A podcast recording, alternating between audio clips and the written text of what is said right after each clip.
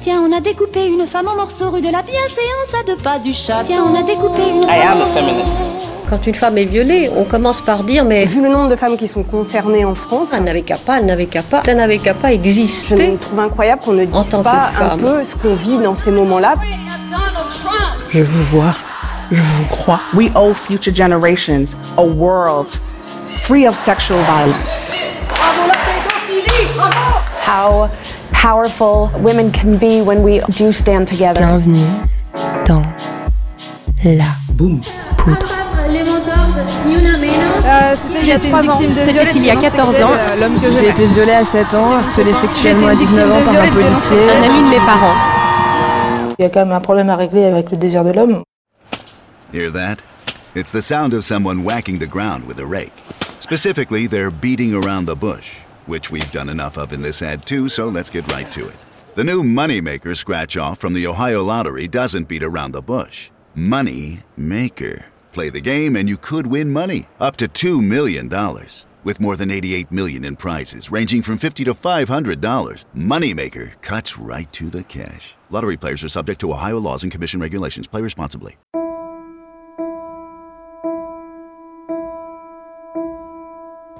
I don't know how you feel after this series of episodes focused on sexual violence, the Me Too movement, and the bullshit way society responded to that, but personally, I feel kind of bitter. I feel like taking a big break to process all this, or rather to think it through. Yes, I think the next step is to think, and think well.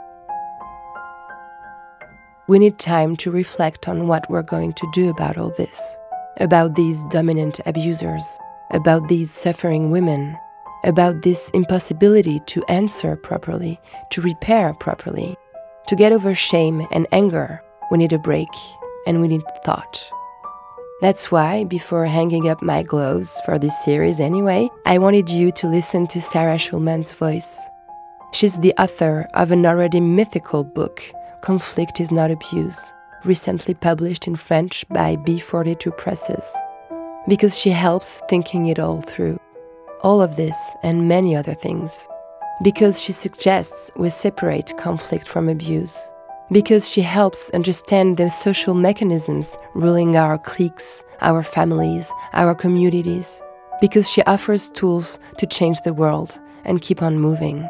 Just so you know, there is also a French dubbed version of this interview just above this episode in your Spotify feed.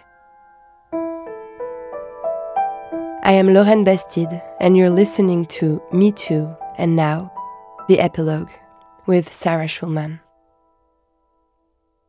Sarah Schulman, you're a very prolific writer. Since the publishing of your first book in 1984, you have published countless novels, plays, screenplays, and essays, and received many distinctions and awards. You're also a tireless activist. You took part in feminist groups in the 70s. You were an active member of ACT UP. You co founded the Lesbian Avengers in 1992 and always remained close to the LGBT rights movement.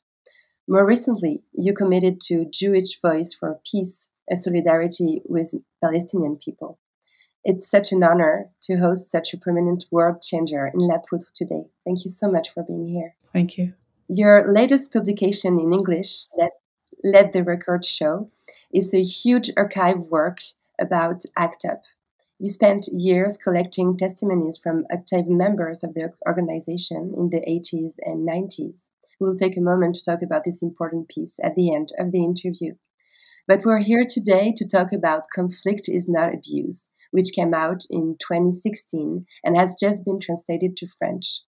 This book is a game changer for activism and for anyone who wants a world with more justice.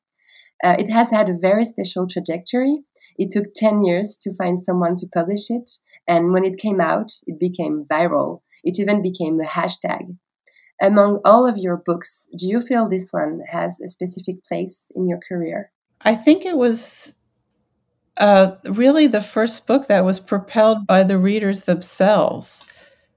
You know, um, I couldn't absolutely could not get it published in the U.S. I tried so hard. I went to uh, corporate publishers, university presses, leftist presses, even the feminist press wouldn't publish it.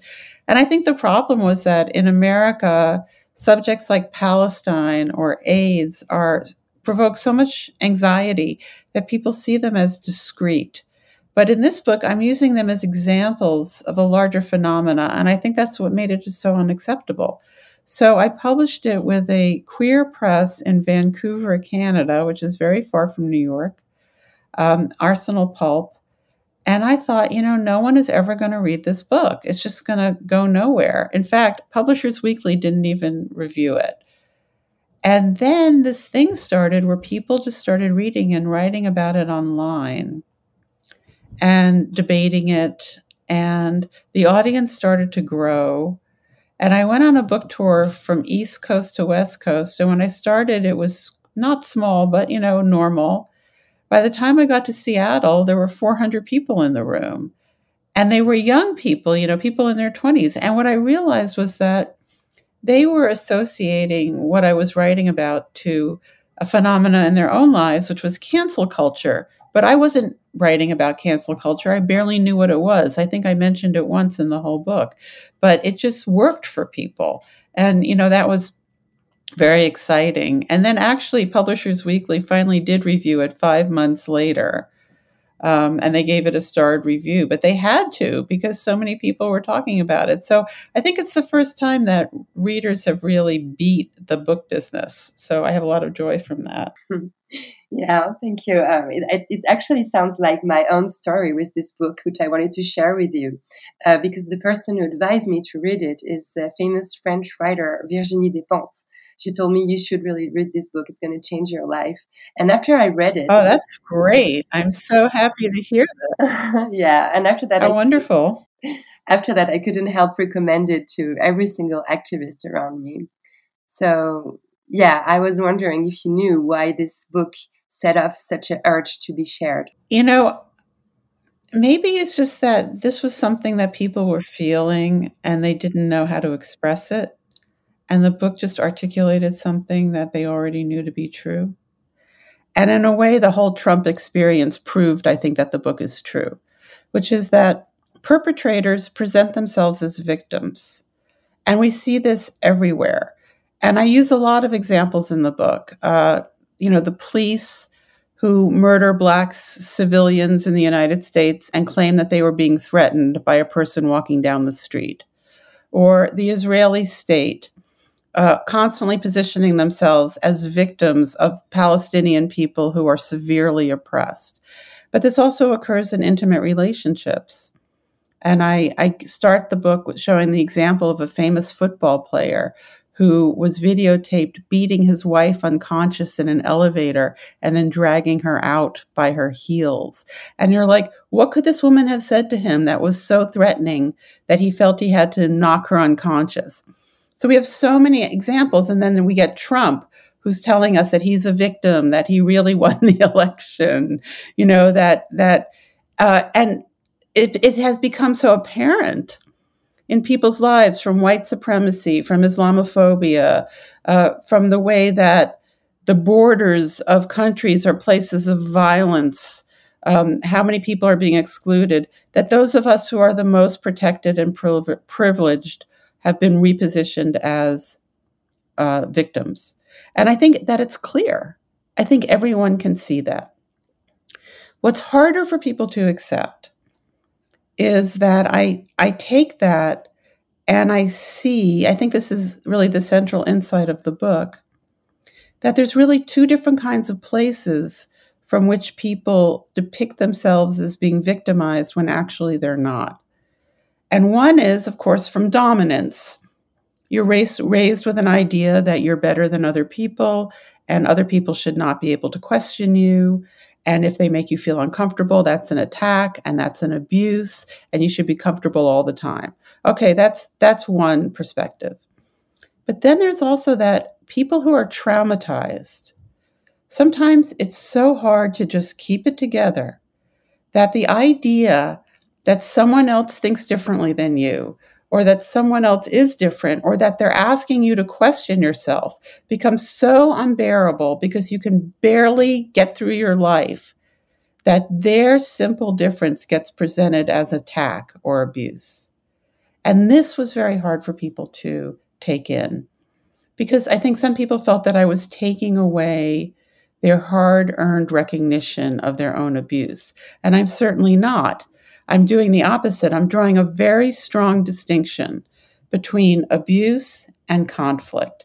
And I give a definition right at the beginning of the book that abuse is power over, that no matter what you do, you cannot avoid it.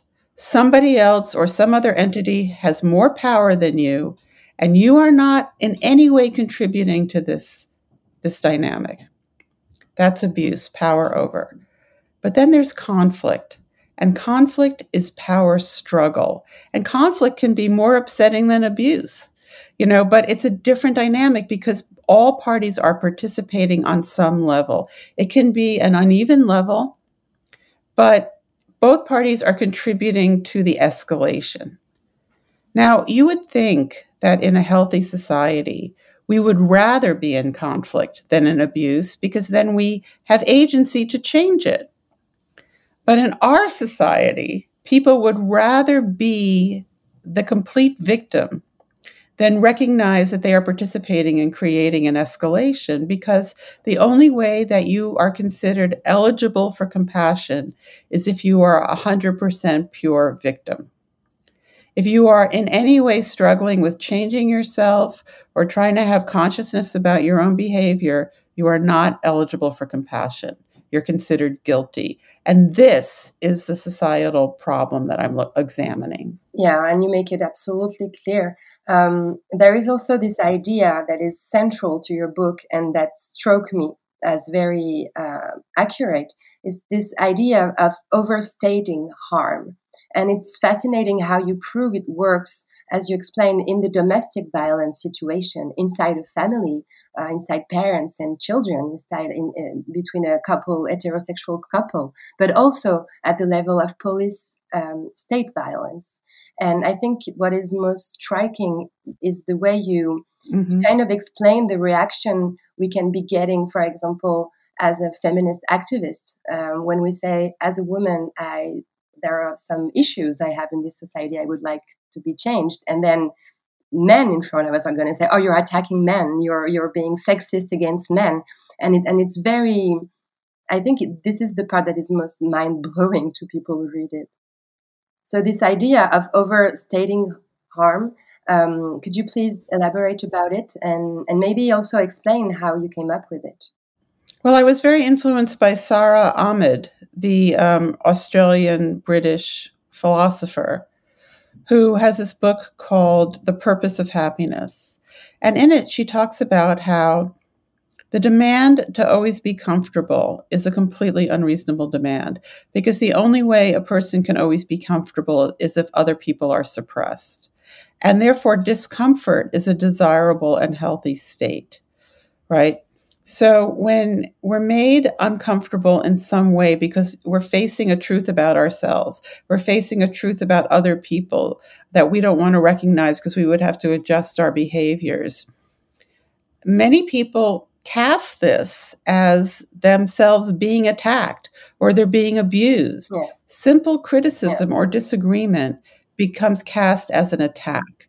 And this is the overstatement that escalates all the terms because then you're the mm-hmm. victim and then your your community, the people who identify with you, whether it's your clique or your family or your religious group or whatever, they're they're then required by this code of negative loyalty that we live with to hurt this other person simply because you don't want to face the truth about yourself. So these escalations have enormous consequences and they have state consequences.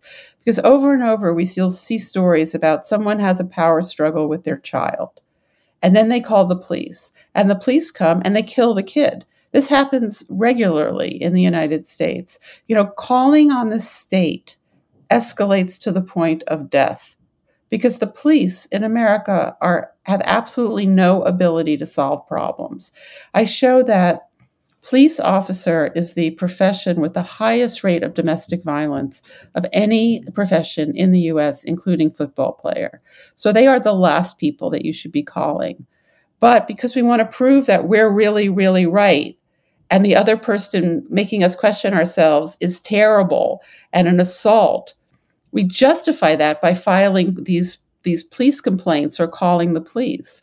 And repeatedly, perpetrators are using the state and are using things like uh, restraining orders or lawyer letters to justify their position so that they can maintain their dominance while asserting themselves as victims. And um, you know, this this was the construction that I came up with to explain that phenomena. Mm-hmm. You also explain very well what happens. Um, there, are, unfortunately, there are many examples of black people killed by the police when there were absolutely no threat uh, in the United States. But there are some examples also in, in France.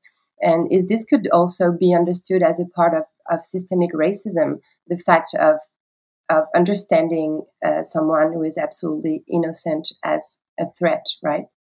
Right. I mean, in America, racism is all about uh, false projections of criminalization onto Black people who were brought here as a crime and who, you know, have been subjected to crimes by the state and collective crimes by white people, and yet are positioned as though they're dangerous and threatening when actually they are endangered. And the, the same paradigm can be applied to people with AIDS. When you look at, because one of the phenomena that I look at is global um, HIV criminalization, which is a global trend in which people with HIV are criminalized for not disclosing their status to their sexual partners, even if they're virally suppressed, which means that they would be biologically incapable of infecting anybody. And so here again, you have, and you see the same thing with Palestinians. People who are endangered and need our support get positioned falsely as dangerous. And this is the projection of the self right? And we do this also intimately. We do something wrong to our friend, or we're unjust to them, or we're unfair to them. And then they, in turn, become upset by our originating action. And then we act like they are victimizing us. And we call on everyone around us to defend our ego by hurting that person. So, in the most intimate realm and on the level of gl- global geo, you know, geopolitics, you see the same construction. Hmm. I really love this sentence in the book is the fact that something could go wrong does not mean we're in danger. And I think it also um, joins the idea of comfort not being the best thing we should wish for. Right. And also that, mm. you hmm. know, we can feel terrible but it doesn't mean someone else is hurting us right now. Yeah. You know, we all have unresolved pain from the past, and that pain gets played out in the present. And we often ask the present to be accountable for pain that it did not cause. So mm. that the fact that we could have associations that perhaps we're not aware of that make us feel threatened or in danger or angry or incapable of moving forward doesn't mean that the person in front of us is hurting us. We have to learn how to separate yeah. how we feel from the desire to punish. And right now they're linked, right? So a person only feels like they've been heard if the person they blame their pain on is punished. It's all linked. But if we could separate those two things so that people's pain could be addressed and recognized and legitimized without it having to be attributed to a source, then that link would not have to be in place. Because one thing that is quite clear to me personally is that punishment does not work.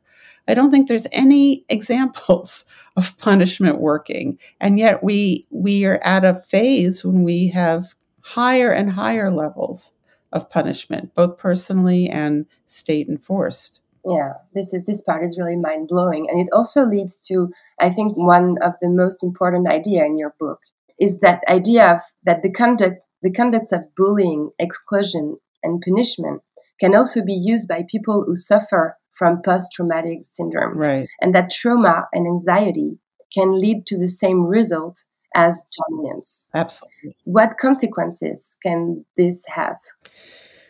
Well, you know, when you're on the receiving end of it, it can feel the same. even if if the projection comes from the powerful or the projection comes from the traumatized and sometimes it's the same person right um, but the the the result is that we're being asked to be accountable for pain we have not caused and there has to be a way that mm-hmm. individuals can overcome this desire so the answer that i propose in the book is to change our concept of what group loyalty really is. Like right now, we have this idea that loyalty means mm-hmm. hurting the person that the person you are identified with is in conflict with. And this is applied, this is in cliques, this is in families, and also as a Jewish person born in 1958. You know, I was raised with this idea that we're supposed to support the state of Israel because our relatives live there right? Um, that, you know, it's your family. And so you're supposed to support them no matter what they do. And this loyal, this concept of loyalty is not love and it is not friendship. It's very destructive. And I'm proposing a different kind of idea about group loyalty, which is that our responsibility to the people we identify with is to help them negotiate, is to accept that when they mm recognize that they're participating in escalating a situation, when they recognize that they have responsibility, we reward them for that. We hug them, we kiss them for, for coming to a place of truth about their own behavior instead of blaming them and then saying, well, then it's your fault, you know, because they want our embrace. And that's why right now they are people there's no encouragement to be self-critical. But if the third parties, the, the communities around us, if their job is to help us get through the dis- discomfort of negotiating, then to me, that's real love and that's real friendship. And that's the concept of loyalty that will move us forward. Yeah, we need mediation. I've been saying this a lot in the feminist movements lately, but I, think we're going to come back to this later. Uh, you just mentioned your you, that you were raised in a in a Jewish family that was traumatized by Holocaust, and who wouldn't be, and transmitted you a certain perception of the Israel-Palestine war. I also know that as a lesbian, you have been very conscious about the consequences of homophobia in families because you suffered them and you actually wrote a book about it too. Right. Um, there is a phrase that we often say in feminism that personal is political. And I think this phrase really works uh, to this book, but also applies to your work in general. Do you agree with this? Yeah, thank you for bringing that up. I mean, I think that, you know, my book on fem- homophobia in the family, and bizarrely, it was really the first social analysis of familial homophobia, which was so strange because at that time, it was the one thing that every queer person in the world shared. Um, but it had never been analyzed, and there wasn't even a term for it. I had to coin mm-hmm. the phrase familial homophobia. But what I saw when I was writing that book was that you have this group, the family, and they decide that the queer family member is the problem and that that person should be removed. They should be shunned. And by doing that they feel better about themselves. They feel superior and they bond with each other about their superiority. But the truth is the real problem is the homophobia of the family mm-hmm. not the queer family member. And so this was the first time that i observed this phenomena of the negative group bond. Then when i um, wrote mm-hmm. uh, Israel Palestine and the Queer International a few years later, I already had this framework of the negative group. And I had that experience again. I was at a Palestinian village called Bil'in, and there was a demonstration every Friday because the Israelis were building the wall, and they were building it between the village and their olive trees. And so there was this demonstration, and people in the village were marching around and and then suddenly the Israeli soldiers came, and I'm looking at them, and of course, they look exactly like me. And if my grandparents had not gotten a visa, I could have been one of them, you know? And I'm looking at them, and then they shoot mm, tear gas yeah. at this demonstration that's not doing anything. And the Palestinians take cut onions out of their pockets and hold them to their noses because this tear gas is a nerve gas that makes you think that you're suffocating. And I'm watching this insane display and it was like my head spun around like in the movie The Exorcist. And suddenly I realized that my concept of we, that who I was a we with, was no longer these Israelis who I was connected to by blood and by history, but these Palestinian people because they were the ones on the side of justice. And so that's when I realized that, you know, I had had a negative group bond with these this, these Israelis and that I had been justifying and defending them most of my life. Uh, and, it, and I was wrong. You know, so that made the connection. And then when I started writing Conflict is Not Abuse, those formations were already in place for me. Hmm. This idea that the personal is political also resonates with the work of two feminist authors. Um, I think the young generation is rediscovering right now, uh, and that has been very important in your in your education. Uh, I'm talking about Adrienne Rich mm-hmm. and Audre Lorde. Mm-hmm. Uh, I was wondering uh, if you could tell me what they brought to you and how important they have been to your uh, intellectual construction. Oh, sure. Well, Audre was my college professor. Um, so, God, she was so great. And I, this was in the public university in New York where I teach now. So I learned most of my pedagogy from her because we had very, very large classes, and I have enormous classes and she would put everyone in a circle so that nobody got lost. And she would stand in the middle of the room and teach each person individually by catching your eye and just saying, like, remember when last week you said this? Or then switch to somebody else. Remember in your paper when you said that? And it was like this 30 second individual tutorial so that we knew that she saw us as real people. Wow. But she, you know, one day she. Yeah. Mm. But one day she said, um, Okay, class, take out your notebooks and write this down. Write this down. And she said, That you can't fight City Hall, which is an American expression, you can't fight City Hall. That you can't fight City Hall is a rumor being spread by City Hall. In other words, that they will always tell you that you can't change something because it benefits them for it to stay the same. But that is absolutely false you know, all of these paradigms can be changed. Anything that people create, people can change. So that was very inspiring to me. And then um, Adrienne Rich had an article that came out, I think it was in the 70s. I was very young at the time. It was called um, Compulsory Heterosexuality and Lesbian Existence. Mm-hmm. And in it, yeah. she argued that things that are presented to us as new- neutral and normal and objective and value free, just the way things are, are completely constructed and enforced and filled with value. Mm-hmm. And so that, you know, the, and this was like the mind opener of my lifetime. So from then on, I've always, all of my books, I try to look at structures that are invisible, but that are firmly in place and reveal them that's kind of what I do, and very much always influenced by by that concept. Yeah, I thought it was also striking that you were influenced by both these women because if i'm not wrong i think they were they were friends and they always had uh, this very interesting conversation they were always starting to trying to find compromise and and to see where their histories that were very different um, could uh, manage to bring uh, uh, something that would not be a consensus, but a way to to make feminism more coherent and more efficient.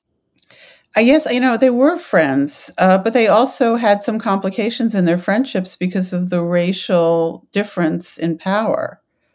And there's there's there's quite interesting letters yeah. between them um, on this matter. Uh, but you know, Audre did teach in the city university, and Adrienne taught there briefly.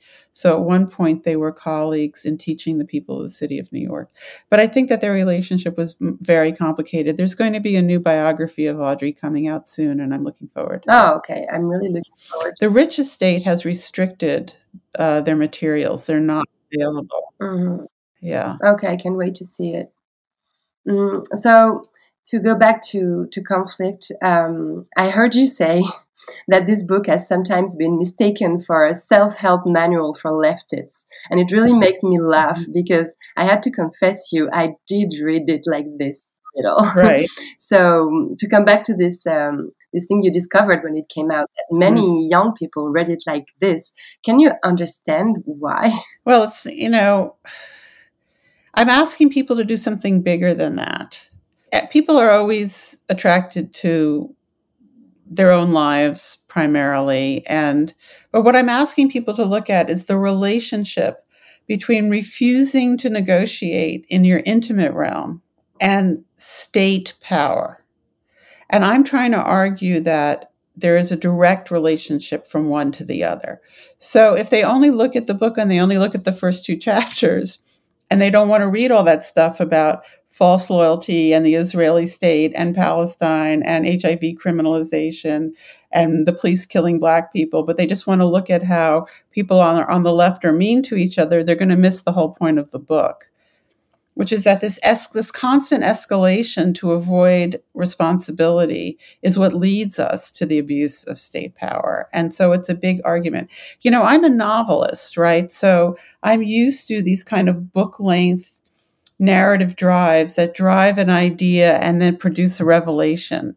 And a lot of nonfiction books are not like that. I think people are used to nonfiction books that are collections of different essays or different articles. But I usually I try to build one big argument that goes all the way. So with my books, you kind of have to read the whole thing really to get the big idea. Yeah, it's really important. But you also mentioned some situation you found yourself in. Uh, giving classes or giving conferences where people would misunderstand mm-hmm. your point of view and and you explain how important it has been for the resolution of the conflict that you use this these tools you offer us in this book like uh, communication and and you know uh, being accountable for yourself. Uh, and i think that's really um, relevant for anyone who is an activist right now because there is so much uh, trouble in feminism. Um, and i wanted to to to talk about this idea of mm-hmm. empathy uh, that you already explained earlier in, in, the interview that it's impossible. No one is pure no one is perfect and we're all human. We make mistakes. We live in complex contradictory situations. Um, i just wonder if there is an actual limit to the people we should give our empathy to. I have a very specific situation in mind uh, inside the feminist movement in France, and, and I know it's the same in the US or in the UK. Uh, some members uh, carry a very harmful discourses about trans people. And right now, there is this very strong movement of rejecting and punishing these women out right. of the feminist movement because I guess their position is not a conflict, it's an abuse, it's an attack on trans people. Nevertheless, I think they might deserve empathy too, right? Their positions are not mm-hmm. acceptable, mm-hmm. but they don't be, deserve to be punished either. Um, I cannot think properly on this one, and I was hoping maybe you could help. Well, I mean, you have to defend people when they're being attacked. I mean, it, if trans women are being asked to defend themselves alone without any other support, they're not going to be able to resist because they're, they we all need support when we're being unjustly attacked. So, you know, uh, it's like it's like arguing with Zionists or arguing with anti-abortion people. You know, you there's there's a way that you want to show the person who's being victimized that you are on their side and that you're there for them and to listen to them and find out what they need and how you can support them. But it's also worth it to engage the other parties in a way that is theatrical for the audience. So, for example, I, I, am constantly doing public events with Zionists, you know, arguing with Zionists. And I would do that with, with these anti trans people as well, because you want to get your logic articulated in the public sphere in a way that the people who are watching can learn and take in uh, the the your argument for for equality.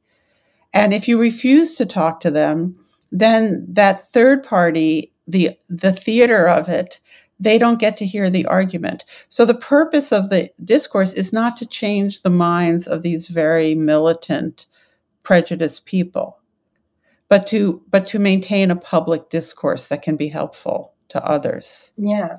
And that's why you have to be reasonable when you talk to people and not just get crazy and get insulting, but to lay out what the real issues are. Yeah, I think it's it's interesting. Also, it's something you show in the book. If we react in a punishing and excluding way, we give these people arguments to say that uh, they're not accepted and they're being victimized too. So I think it's probably clever to to have to to apply this duty of repairs which is actually part of the title of the original book in English, and you talk about in the conclusion. Um, could you develop on that duty and what can we do to make up to it? Well, because you know, I'm not like a Christian or a Buddhist or anything like that. I'm not a I'm not a utopian, and I don't think that everyone can end up being friends necessarily. But to me, the goal of having this discourse with people that you're in conflict with is that the, the goal is that I can understand what their point of view is to such a degree that I can recite it and they will recognize it as authentic. And they can understand my point of view to the degree where they can recite it and I can recognize it as authentic. And then we can part knowing that we have been heard and that the other party knows what it is that we feel, even if they don't agree. And that's sort of my fine point goal. You know, it's not like the happy hippie utopia where it's peace and love for everybody. Mm-hmm. I'm not going there. But I think that we can get to a point where we understand what the other person really thinks. Yeah. I think I heard you say uh, somewhere that uh, everybody in France was obsessed with Me Too and wanted you to react on the Me Too movement because I guess people were struck uh, by this. Oh, that. Yeah. The book was written before Me yeah. Too. It's before Trump and before yeah, Me Too. To uh, so yes. it's and before before cancel culture and before all of that. No, yeah, I say I say it's hard to believe because the book is so relevant to to for Trump, for Me Too, for cancel culture that it's really hard to believe that you wrote it way before all that. Uh, it's um, I think this book has the same kind of uh, of fate as um, Gender Trouble because these dynamics were already there. Yeah, yeah, totally, and you were already observing them. Let's hope you're right about that. Yeah, I, I had the, the chance to talk about this with Judith Butler, and, and, and, and they told me that they were absolutely fascinated by every time the book came out in another country at another moment, the society we were receiving the book would apply it to its own problematics. And problematics she had yeah. no idea would come up uh, 30 years after. So I think this book is probably gonna, wow. yeah, gonna have uh, the same kind of uh, of destiny. I hope so. Um, so yeah, I was I was thinking maybe uh, French people would be interested to hear um, uh, what you say about uh, believe women, uh, and I and I'm asking you that because I don't want this sentence to be misunderstood, right. Uh, and it has been misunderstood sometime.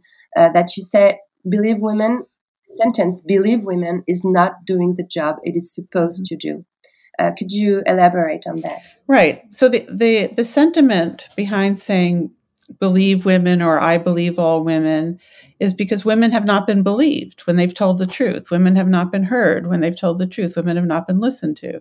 This is a fact. And women must be listened to. However, white women have historically been used to justify crimes against black people in the United States. We have famous cases from, you know, the beginning of the 20th century, the Scottsboro case where two homeless white women falsely accused some young black men of rape and these men ended up spending the rest of their lives fighting these charges and it became an international case. So, you know, we have the Emmett Till case where a young black boy was beaten to death because a white woman falsely accused him of whistling at her. And then we have very recent cases. We have the, a gay black man was looking at birds in Central Park, and a white woman, a white Canadian woman, called the New York police and said that she was in danger. And you know, so the the racial dynamics force us to say honestly that you cannot stand by the demand to believe women in every circumstance. you know, um, because women are people too, and women lie for all kinds of reasons. And sometimes it's survival reasons, and sometimes it's trauma reasons, and sometimes it's dominance reasons, and because they have too much power in a situation. And we have to be sophisticated about this. Yeah. We need nuance, right? It's basically what you say for every situation. Yes. Nuance and complexity.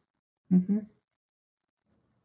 Yeah, that's why when someone tells you to hurt somebody, and we're always being told to hurt someone, whether someone's saying, my ex-boyfriend is a terrible you should never speak to him again you know and so you spend the next 15 years of your life being mean to this poor guy.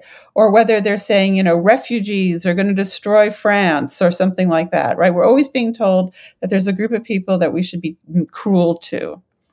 And the most important thing is to ask these people what is your life like? What do you think is happening? Why do you think this is happening? Asking someone, why do you think this is happening, is like the most important question you can ask anybody. You have to hear from the people who you're being asked to hurt about their own lives and their own realities before you draw any conclusions. Right now, we jump when somebody or a group of people are accused of something, we jump on the bandwagon, we retweet the accusation, we you know, uh, but if that if those people have no voice and cannot speak, we can never come to a just conclusion. Yeah, amen to that. I also this is how you get the details and the precision of each situation. Yeah. I also heard you in a conversation with a professor, and she was telling you sometimes it's hard. It's a big effort to to make the phone call, to ask for details, to get implied in this situation. And, and sometimes you don't have the energy to do it. And I really loved the way you answered because you say it's more energy to hate someone for 20 years. And I think it's important to remind this. Right, because these these animosities, these unjust animosities, they never go away. You know, if it's whether it's intimate or social, you know, I'm sure we've all had experiences when, when we were 22 years old, we got in a fight with some with somebody about something and we don't even remember what happened. And when that person walks in the room and you're 50 years old, you still don't say hello to them. Mm-hmm. And you don't even know why. You know, these things last forever if they're not resolved. And certainly socially, these social prejudices against entire classes of people, whether it's drug users or immigrants, whether it's against people of a certain religion whatever you know you inherit them from your family or you inherit them from your clique and then you carry them on forever mm. without any information and without any opportunity to to renegotiate. Yeah. Well thank you for sharing this. Thank you so much. Um, i would like now to take a minute to talk about let the record show Mm-hmm. Um, I actually didn't read the book because I couldn't have it in France, but I listened to many interviews you gave about it. Mm-hmm. And it really made me understand that your real obsession as a writer is what works, what, mm-hmm. what really makes social change happen. Mm-hmm. And you say ACT UP worked because it never looked for consensus. I think it's really interesting. Could you elaborate on that, please? Yes. So, you know, this was a movement of people who uh, did not have much time to live, right? They were facing a terminal disease for which there were no treatments. And they were people who, as gay people in the early 1980s, had no rights whatsoever. Gay sex was illegal in the United States um, until the 2000s. There was no anti discrimination laws. You could be fired from your jobs, and people had gone through profound familial homophobia. So these were people with no social status, and they were facing a terminal disease. And so they had to be effective. Um, and the needs of sick people were, the, were what drove the agenda of the movement. So they had to reach their goals. It was a desperation. And as a result, they produced a methodology in which that was completely not bureaucratic. So there was only a one line statement of unity. It was direct action to end the AIDS crisis. And that was direct action as opposed to social service provision. So if you were doing direct action to end the AIDS crisis and you had an idea, basically you could do it. And if you had an idea and I didn't like your idea, I wouldn't try to stop you from doing it. I just wouldn't do it. I would find other people who wanted to do what I wanted to do, and I would do that, and you would do yours. So, through that kind of radical democracy structure, there was a simultaneity of response that allowed for all of these different kinds of actions to take place at the same time. And these different strategies aimed at different social milieu, using different aesthetics. And this kind of very, very broad range of response is really what created the paradigm shift because there were very few people in this movement. But because of the structure, this open structure, they were able to be effective on many different levels. Now, today there's a lot of push towards homogeneity. But I think that historically we can claim uh, and be correct that there's no movement in history that forced people into one analysis and forced people into one strategy that actually succeeded. Because people are different and people cannot all have one analysis and they cannot all do one strategy. Good leadership is leadership that facilitates people being effective from wherever they are at because people can only be where they're where they're at. And of course there has to be a bottom line of your values and ACT UP's bottom line was direct action to end the AIDS crisis and that was it. But it it was a big tent politic and that's really what we need now because so many different kinds of people are under attack and so many different communities are suffering. And very wide range of people want profound structural change. And these varied con- constituencies are never all going to agree on one strategy or they're never all going to agree on one analysis. So we need to be flexible and each of us act from where we are with the people that we happen to agree with on whatever subject we're involved in. As long as you know and try to be effective. And instead of trying to change other people's minds to our entire analysis. And this means moving around. You know that each individual will have a range of communities that they're sympathetic with and a range of issues that they can make a stand on. And we have to move around and and be in that way and be in the big tent and i think that that's that's a way of going forward that at least gives us a chance mm. It's fascinating to hear you because you have this ability to carry uh, ideas that are actually very radical, uh, that ask for a profound and, and, systemic change, but also you are able to manipulate the idea of um, dialectical um, compromise. And and i think that's why maybe you're sometimes misunderstood by people and you, prove that you can carry radical ideas um, without um, yeah without punishing anyone who doesn't share these ideas. I think it's it's mind-blowing but it's probably maybe hard to apply uh, inside the activist movement. Uh, for example, in France, I don't know if you heard about the state of the left in France, but it's a catastrophe. No one can right. agree on anything. Well, uh, then they don't need to agree, but on, on everything. But all you need are you need that that there are arenas in which there are some concrete demands that are reasonable, winnable, and doable. You know, utopian movements are also very important. And in American history, we've had yeah. periods where we had utopian movements. We had utopian socialists in the 1840s, and anarchists in the 20s, and communists in the 30s, and hippies in the 60s, and gay liberation, you know. But we've also had these reform movements like ending slavery, women getting the right to vote, abortion rights. Um, the AIDS activist movement. And our society moves forward when we have both when we have a utopian dream, but we also have concrete demands. And without concrete demands, you cannot move forward. And these demands have to be winnable. Yes, yeah. You know, so the more concrete the demand is and the more winnable it is, the more likely you are to be able to coalesce uh, a, a critical mass of people behind that to build a campaign. And you don't need a lot of people um, to be effective. A small group of people can do a lot if if they are very focused. Yeah, and also expert. I think what what you show in Let the Record Show is that uh, the activists of ACT UP also became uh, expert in their own health, in in in their rights. They they became lawyers or, or doctors, and the fact that you know uh, technically about the subject also makes you a better activist because you can offer these concrete propositions, right? Does this make sense? Well, they learned. I mean, these people had no training. They were like performance artists who became an expert on a certain kind of medication.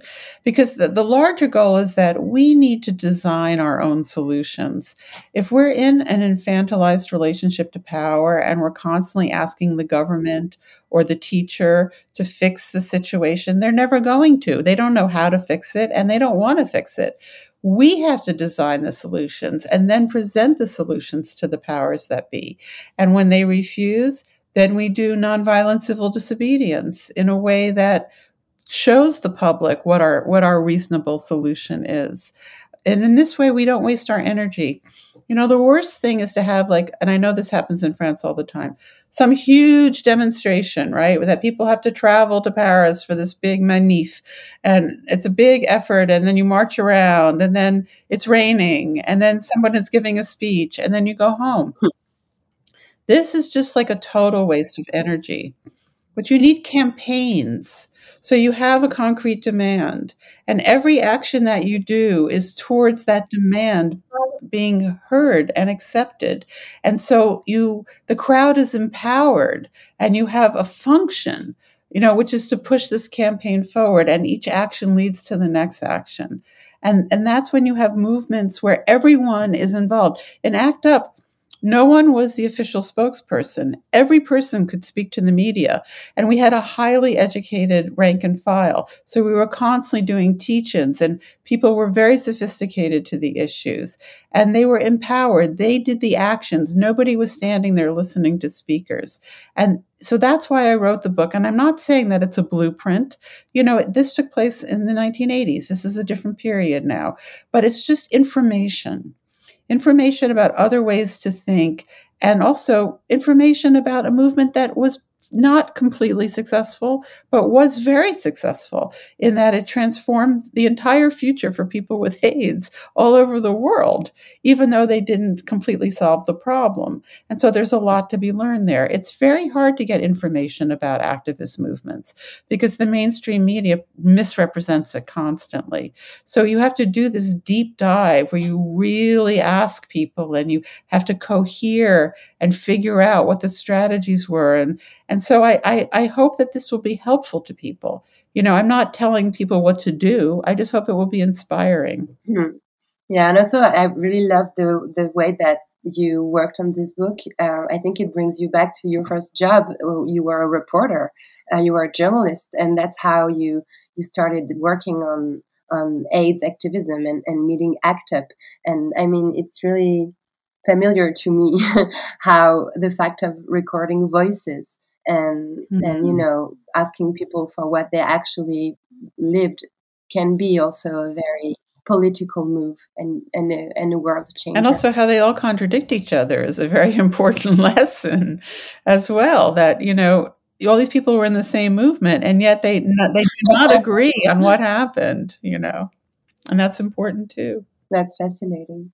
Um, you you you've been a, um, a, major activist in the second wave. Well, nobody, uh, not everybody wants to call it this way, but the wave of feminism of the of the seventies. And if I'm not wrong, after this wave, a backlash mm-hmm. happened.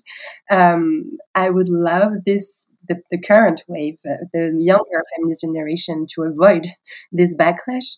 So, is there an, an advice you would give them in order to avoid it? Well, fight it? there were a couple of things that happened.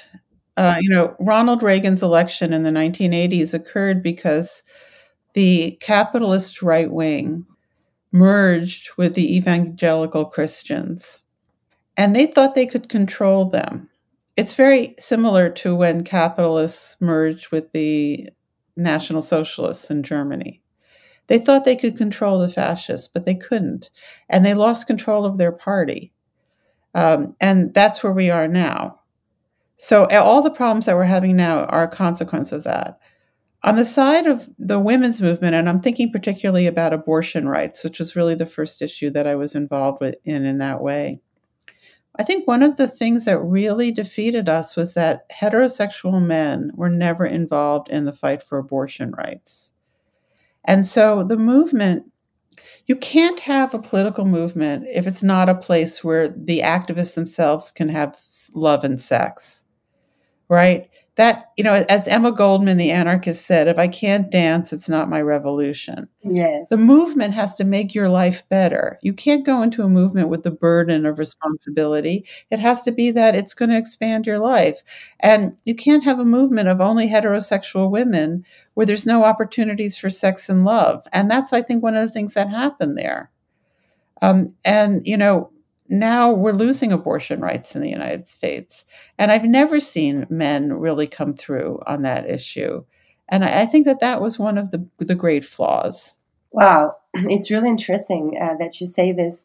Um, and and I, I, think actually the Me Too movement is uh, very poor in in men too. So maybe feminism is repeating the same mistake right now. I, I kind of tend to agree with you that there should be more feminist men for the feminist movement. Right, or that these issues need to be in the forefront of the mixed movements. Like why should abortion rights be the responsibility of women? Yes, yeah. that's that's true. Yeah. And what should and why should rape be the responsibility of women? Right, right. sounds even more crazy. I wanted to ask you uh, if you had heard this expression "lesbian genius." Uh, we have a um, a feminist lesbian activist called Alice Coffin uh, that wrote a book called Lesbian Genius. And I think it really applies to your work too. You. What do you think of this um, expression? Um, yeah, I enjoyed her book. I read it, and um, I haven't met her, but no, I mean it's it's okay. You know, I there's always this tension about you know, I think because I'm a I'm a novelist, right, and I'm a playwright, and I want I want my work to be in the big world without having to suppress the lesbian content. So it it it functions on two levels. Yes, um, I want to be seen as a lesbian, and then I also want that work to be understood and appreciated by other people. Yeah, of course.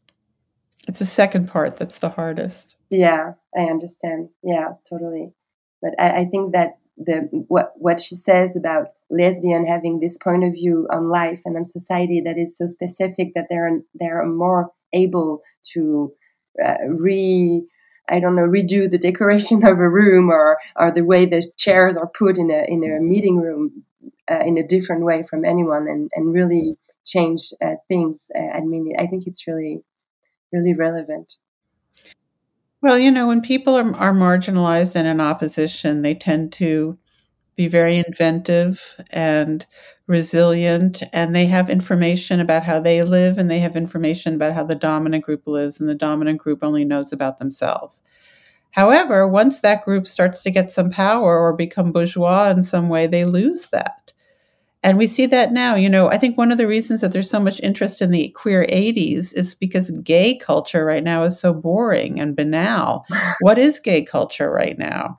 You know, it's about assimilation and privatization, and there's there's nothing inherently ra- there's no such thing as inherently radical, right? It's always about where you're positioned and what choices you make, and those things are constantly changing. I mean, this was the lesson of the Jews, and this is the lesson of the white gay men. And, you know, I just read a, a trans novel by Torrey Peters, and uh, it's called Detransition Baby, and has a scene of all these trans people at a party in Brooklyn, and they all went to the most elite private universities and work in tech. And you're like, okay, is that inherently a radical group of people? Probably not. So these things can change very quickly. Um, and, you know, in the end, it's, I think radicality has, is about an intention and an action. Wow. Thank you so much for that. Um, Sarah Schulman, if I tell you La Poudre, the powder, the name of the podcast, what do you think about? Uh, skiing. oh, nice. I love it. Oh, so what are the what are the double meanings of the name of the podcast besides powder? What else does it mean? Well, power. For right? me, it was a way to talk about, um, I guess, makeup and war at the same time, and and you know, it's really interesting because I asked, Oh, okay. yeah I asked the question to all of my guests, and every single guest has a different uh, answer. So, and I knew this would happen with this name. So it's also my way of um, breaking the idea that there would be such thing as women or femininity or a single way of seeing um, what la poudre means or what la femme means. So there is no good answer. Well, thank you so much for all the time you put into this. I really appreciate it. Thank you so much, Sarah.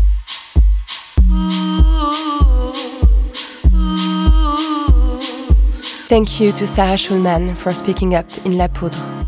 Lauren Bastide is the executive producer of La Poudre, a podcast prepared by Gaia Marty and Marie Laurence Chéry, assisted by Marie Vincent, who also wrote the transcription of this episode. The song of the opening credits is by Bonnie Banane, and the piano of the intro is by Jeanne Cherhal. Merci, Jeanne. Recorded, produced, and mixed by Marion Emery, and broadcasted exclusively on Spotify.